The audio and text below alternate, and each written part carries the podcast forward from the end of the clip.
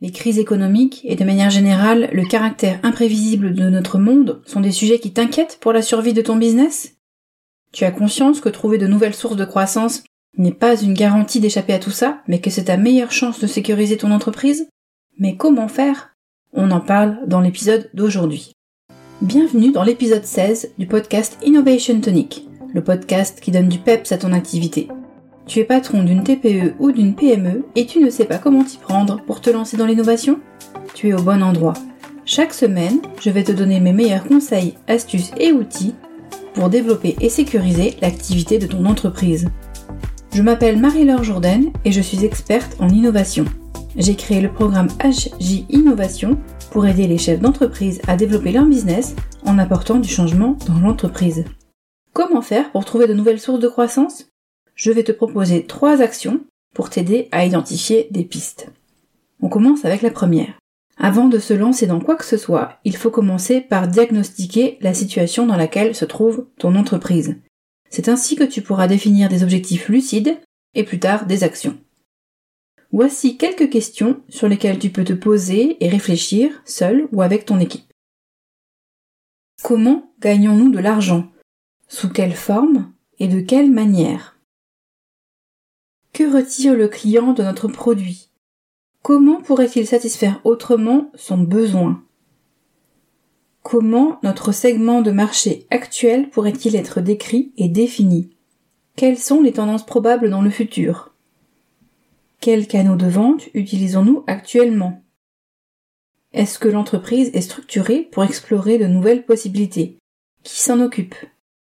Tu peux bien entendu enrichir cette liste, je pense que tu as compris l'esprit des questions.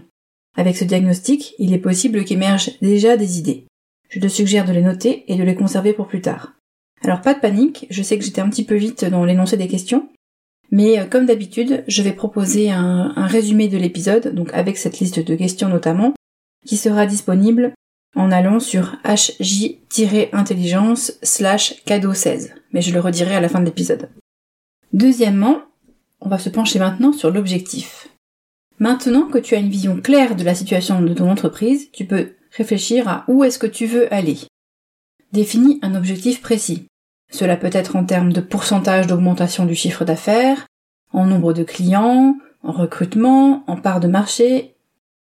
Troisième action, définir les leviers que tu vas pouvoir activer. Il y a différents moyens de créer de la croissance dans une entreprise. Ta société peut par exemple chercher à se tailler une plus grande part de marché avec ses produits actuels. Les leviers potentiels sont le prix, la stratégie commerciale, marketing et communication, l'innovation sur les produits existants. Tu peux aussi aller chercher des nouveaux marchés pour tes produits actuels.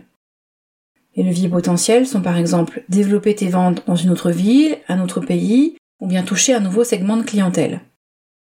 Troisième euh, levier à activer, la diversification. Il s'agit cette fois de créer de nouveaux produits pour ton marché actuel ou pour de nouveaux clients. Vous rentrez ici de plein pied dans l'innovation de produits et même potentiellement dans l'innovation de business model. Quatrièmement, la croissance peut se faire de manière externe également via l'acquisition. L'achat d'une autre entreprise peut être une façon rentable de réaliser les trois points précédents qu'on a vus, c'est-à-dire augmenter tes parts de marché, avoir accès à de nouveaux marchés ou diversifier tes activités. Cinquièmement, tu peux aussi opter pour le franchisage de l'entreprise. C'est une option assez répandue permettant une croissance rapide. Ensuite, tu as aussi la possibilité de nouer des partenariats stratégiques, par exemple pour se recommander mutuellement des clients, qui est une façon assez simple de procéder, ou via des stratégies plus complexes, comme par exemple mettre des ressources en commun pour mener à bien un projet. Et enfin, le dernier levier que je te propose, c'est le repositionnement, repositionner ses produits, par exemple, vers un nouveau segment de clientèle plus intéressant. C'est différent de la deuxième stratégie que j'ai évoquée. Ici, on parle de changement plus que d'extension ou d'ajout.